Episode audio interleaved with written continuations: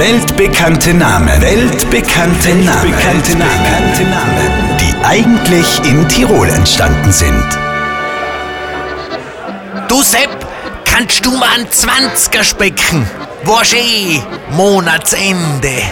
Bah, Krutel, irgendwann ist genug, gell? Du schuldest mir ja von letzten Monat auch noch einen Fuffi. Ich weiß, ich weiß, Sepp. Nur das eine Mal noch. Dann krieg ich eh einen Doppelten. Von mir aus. Aber Wiedersehen macht Freude. Bis Freitag gibst du mir die Maut zurück, ne? Ja, ja, passt, Giuseppe. Verdi. Und wieder ist ein weltbekannter Name in Tirol entstanden. Der Komponist Giuseppe Verdi. Hier noch einmal der Beweis.